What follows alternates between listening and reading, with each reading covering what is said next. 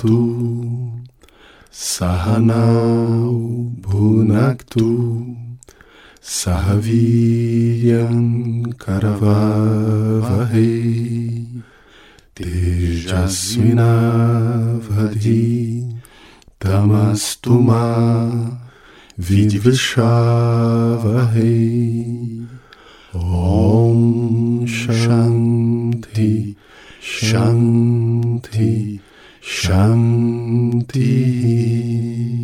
Sejam bem-vindos a mais um Mandalam. Eu sou Albia e estou aqui com o professor Dr. Abílio Pérez, pesquisador na área de cultura e filosofia indianas. Hoje vamos falar sobre o Raja Yoga. Olá, professor, tudo bem? Olá, Albia. Olá a todos os ouvintes. A moderna psicologia, ela reconhece uma íntima ligação entre o corpo e a mente. Como o Raja Yoga pode interferir ou ajudar na questão dessa interligação e como as posturas podem auxiliar o yogi a utilizar esses benefícios do Raja Yoga, professor? Raja Yoga é um, assim como a gente já viu alguns outros termos, é, Ashtanga, Kriya Yoga e agora Raja Yoga, são, digamos assim, subconjuntos de técnicas, todas, todas essas linhagens filiadas a, a Patanjali. Então, Ashtanga designa a totalidade do, do sistema e Raja Yoga designa os três últimos componentes do, dos oito, dentre os oito, e que são é, intrinsecamente internos, né, são ligados à meditação. E como vimos, os oito componentes eles vão de, do, do mais externo, da dimensão social, comportamental, passa pela dimensão corporal, a dimensão física, até chegar a dimensão mais interior, em busca do, do si mesmo, do, do núcleo do si mesmo. E, e é, esses três últimos passos são chamados em conjunto de Raja Yoga. O termo ele foi bastante popularizado no Ocidente por Vivekananda, e Vivekananda introduziu, a gente pode considerar o primeiro divulgador do yoga no Ocidente, e é algo bastante interessante de se notar que ele introduziu no Ocidente um yoga que não comportava um número grande de asanas é o tópico que a gente está abordando, né?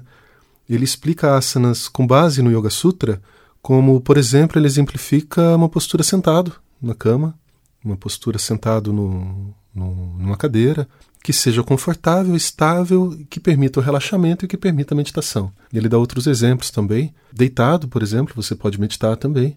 Existem posturas em pé, desde que seja estável, que em pé a gente acaba cansando um pouquinho, mas são posturas muito utilizadas para meditação, posturas em pé, ou sentado num banquinho, né, como o, o Zen.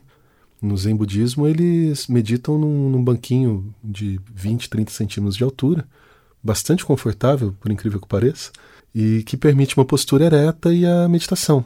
Então, o Raja Yoga são essas o conjunto das técnicas de meditação. Então, a, a, postura ela deve ser estável e confortável.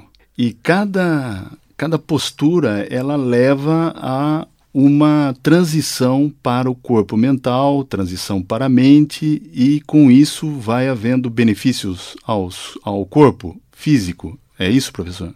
Sim, sim.